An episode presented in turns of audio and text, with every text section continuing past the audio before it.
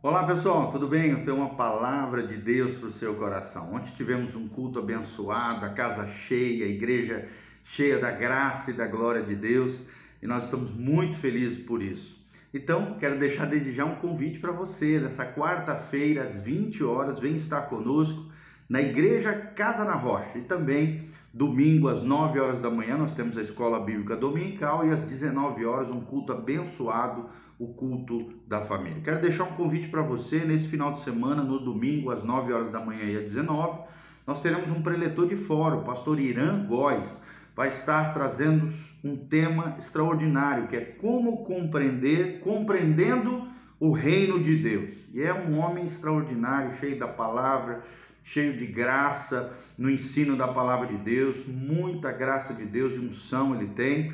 E eu tenho certeza que você eh, será tremendamente abençoado. Domingo às 9 horas da manhã e às 19 horas, na Doutor Camargo, 4555, aqui no centro de Umuarama, pertinho da Anhanguera, o Nitron, aqui do Posto Brasil, da Aviação Umuarama, nós estamos aqui, Igreja Casa na Rocha. E hoje nós vamos continuar nosso estudo sobre o sangue de Jesus. Nós vimos no nosso último encontro o que, que o sangue de Jesus faz por nós. E nós aprendemos sete princípios sobre isso. Em primeiro lugar, pelo sangue de Jesus nós temos a redenção. Em segundo lugar, pelo sangue de Jesus todos os nossos pecados são perdoados se os confessarmos. Em terceiro lugar, pelo sangue de Jesus nós somos justificados. E em quarto lugar, pelo sangue de Jesus, temos livre acesso à presença de Deus. Em quinto lugar, nós aprendemos juntos no nosso último encontro que pelo sangue de Jesus nós somos santificados, somos separados para Deus. Em sexto lugar, pelo sangue de Jesus, a nossa consciência é limpa de toda culpa. E em sétimo princípio que aprendemos juntos no nosso último encontro, é que pelo sangue de Jesus nós temos vitória sobre o diabo. O sangue de Jesus. Por que, que o sangue de Jesus é tão importante para o cristão?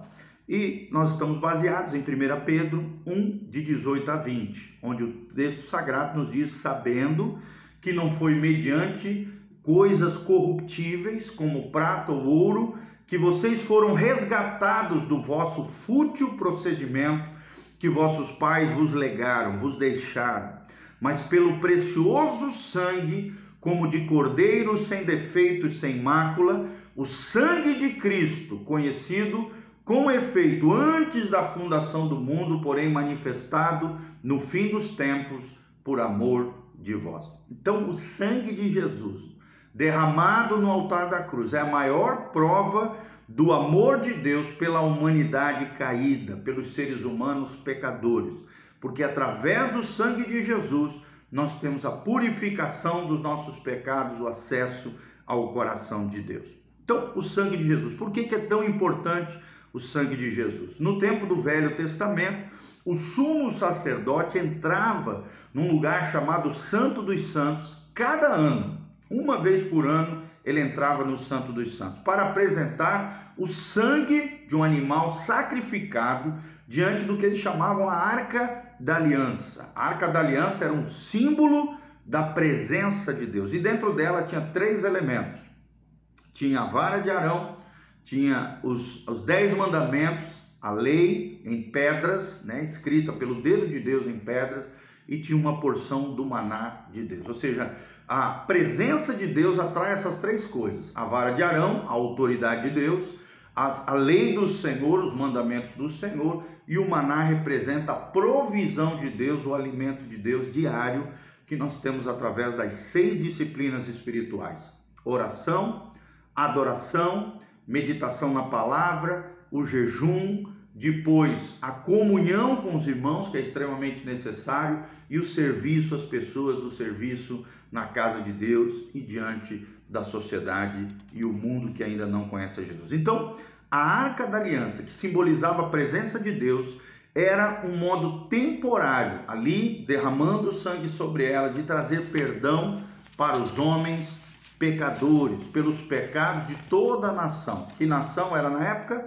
A nação de Israel. E eram cometidos né, o pecado durante todo o ano, infelizmente. Mas o a, o perdão dos pecados de todo o povo era derramado sobre toda a nação quando o sacerdote entrava uma vez por ano no Santo dos Santos e colocava o sangue sobre a arca da aliança. Isso o livro de Levíticos nos ajuda a entender o significado do sangue de Jesus. Está lá em Levíticos 17, versículo 11, o texto sagrado diz: Porque a vida da carne está no sangue, e eu vou-lo tenho dado sobre o altar.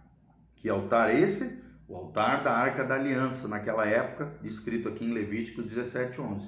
Para fazer expiação pela vossa alma, purificação, redenção da vossa alma, é o que o Senhor diz através da boca do profeta Moisés, na lei mosaica, no que os judeus chamam de Torá.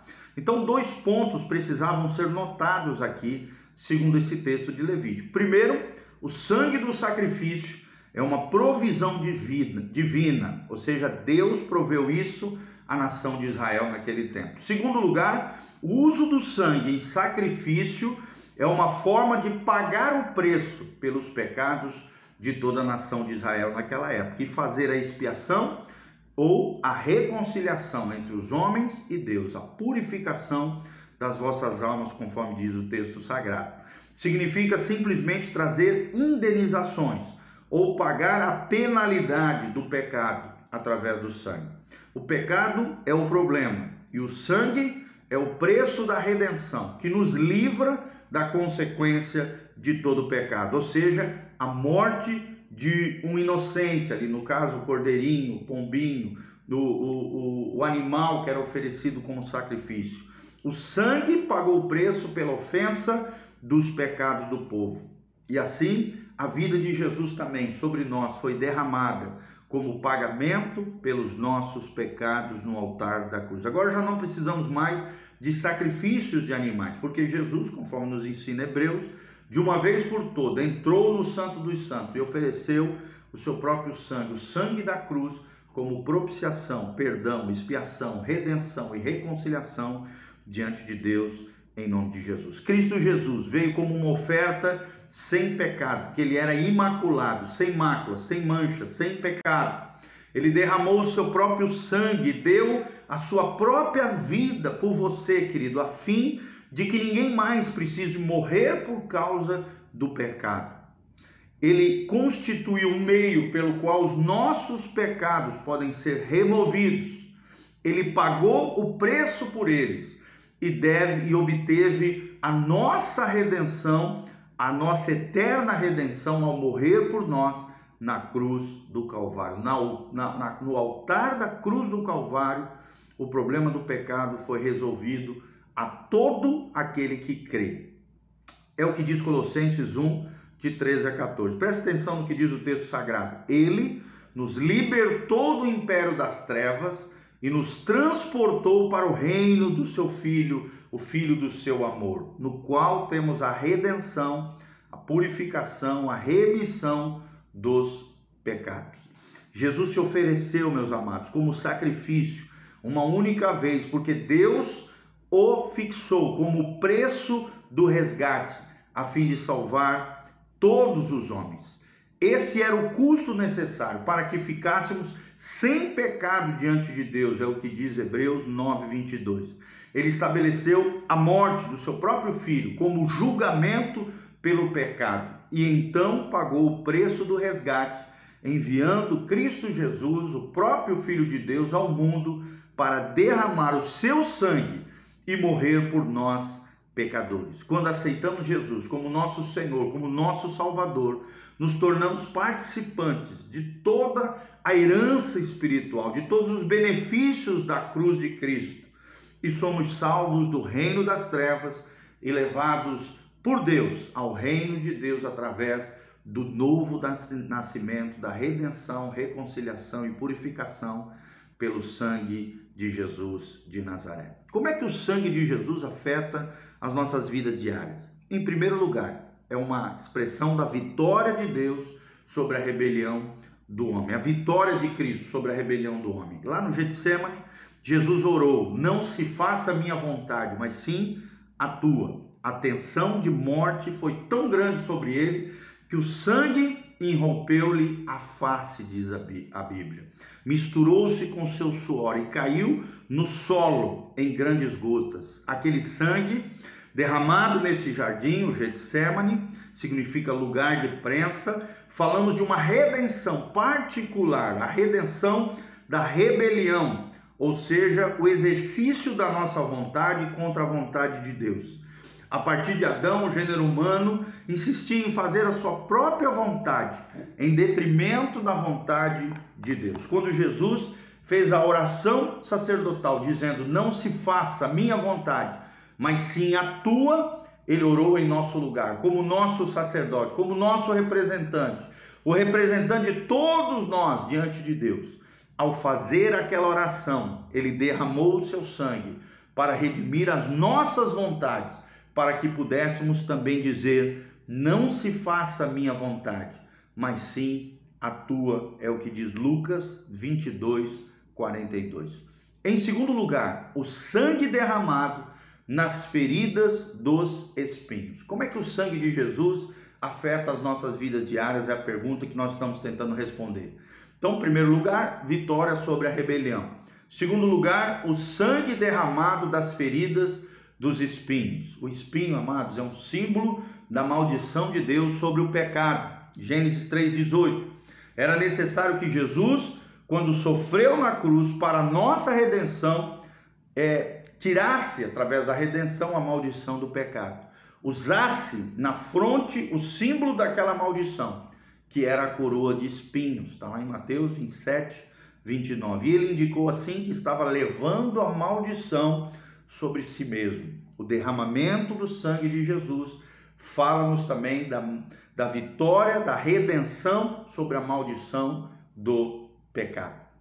Terceiro lugar, o sangue derramado das feridas do açoite. As costas de Jesus, irmão, terceiro lugar, o sangue derramado das feridas do açoite. As costas de Jesus ficaram inteiramente lanhadas, provocando copioso sangramento Isaías 53, versículo 5 diz que por causa dessas chagas nós somos sarados, ou seja, por causa dessas feridas provocadas pelo açoite, nós somos sarados por Deus através de Cristo Jesus. E isso é uma cura total para o espírito, a alma e o corpo do ser humano, até mesmo para as nossas atitudes e os nossos relacionamentos.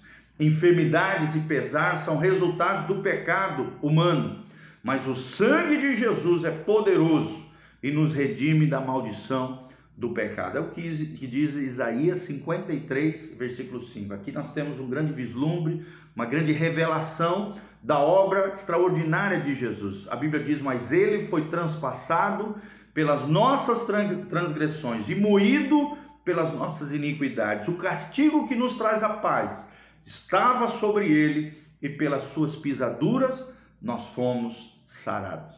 Em quarto lugar, o sangue derramado na cruz do Calvário. É o quarto princípio de aplicação do sangue de Cristo hoje para nós cristãos. O sangue derramado na cruz do Calvário. Os cravos nas mãos de Jesus o mantiveram na cruz, onde o sangue foi mais uma vez derramado. Esse sangue é suficiente e poderoso bastante para nos salvar, para nos redimir eternamente do pecado e do juízo final um dia diante de Deus. Romanos 8, de 1 a 2 diz: Agora, pois, já nenhuma condenação há para os que estão em Cristo Jesus, porque a lei do Espírito de vida em Cristo Jesus te livrou da lei do pecado e da morte. E Efésios 2,8 diz: Porque pela graça sois salvos, mediante a fé, e isso não vem de vós, é dom de Deus, não de obras para que ninguém se glorie diante de Deus, mas agora em Cristo Jesus. Vós, o que estáveis longe, fostes aproximados pelo sangue de Jesus. Louvado seja o nome de Deus e graças a Deus pelo sangue de Jesus. Então nós aprendemos que o sangue derramado na cruz do Calvário, aprendemos que a vitória sobre a rebelião foi causada pelo sangue de Jesus, o sangue derramado das feridas do espinho também trouxeram e afetam as nossas vidas diárias, e o sangue derramado nas feridas do açoite também abençoa a nossa vida, nosso coração e a nossa família. Aqui debaixo tem todas as informações para que você possa contribuir conosco, nossas redes sociais e tudo aquilo que que você precisa saber a nosso respeito. Que Deus abençoe você, sua casa, sua família. Amém.